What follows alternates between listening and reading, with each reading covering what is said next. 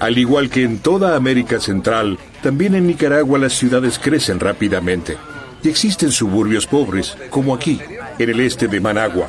En el denominado Sector 6 viven cerca de un millón de personas. En los estados vecinos se procede con mano dura contra las pandillas juveniles. La policía revolucionaria, en cambio, intenta evitar la escalada. La mayoría de estos jóvenes vienen de hogares con problemas. Hay muchos que vienen donde solo ha estado la figura materna, donde ha habido violencia y maltrato en la infancia, eh, donde ha habido problemas de adicción en los, progenitores. Eh, vienen de hogares muy pobres, eh, de hogares disfuncionales. Entonces, el, nivel, el nivel escolar de la mayoría, por ejemplo, en este sector, es de segundo grado de primaria es bastante, bastante bajo e incluso tenemos jóvenes analfabetos en este sector. Los difuntos pintados en la pared con aerosol y los que quedan jugando basquetbol un par de Para prevenir la violencia, la policía apuesta al deporte.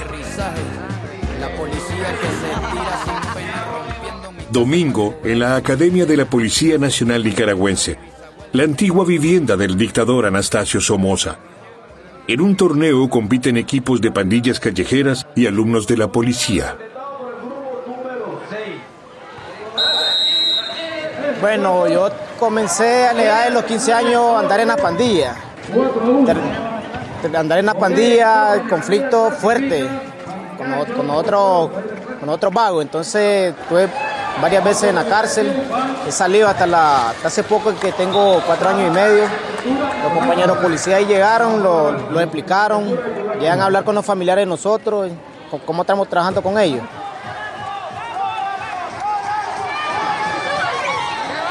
Con la revolución se cambió todo el aparato de seguridad de Nicaragua. La directora de policía representa ideales revolucionarios.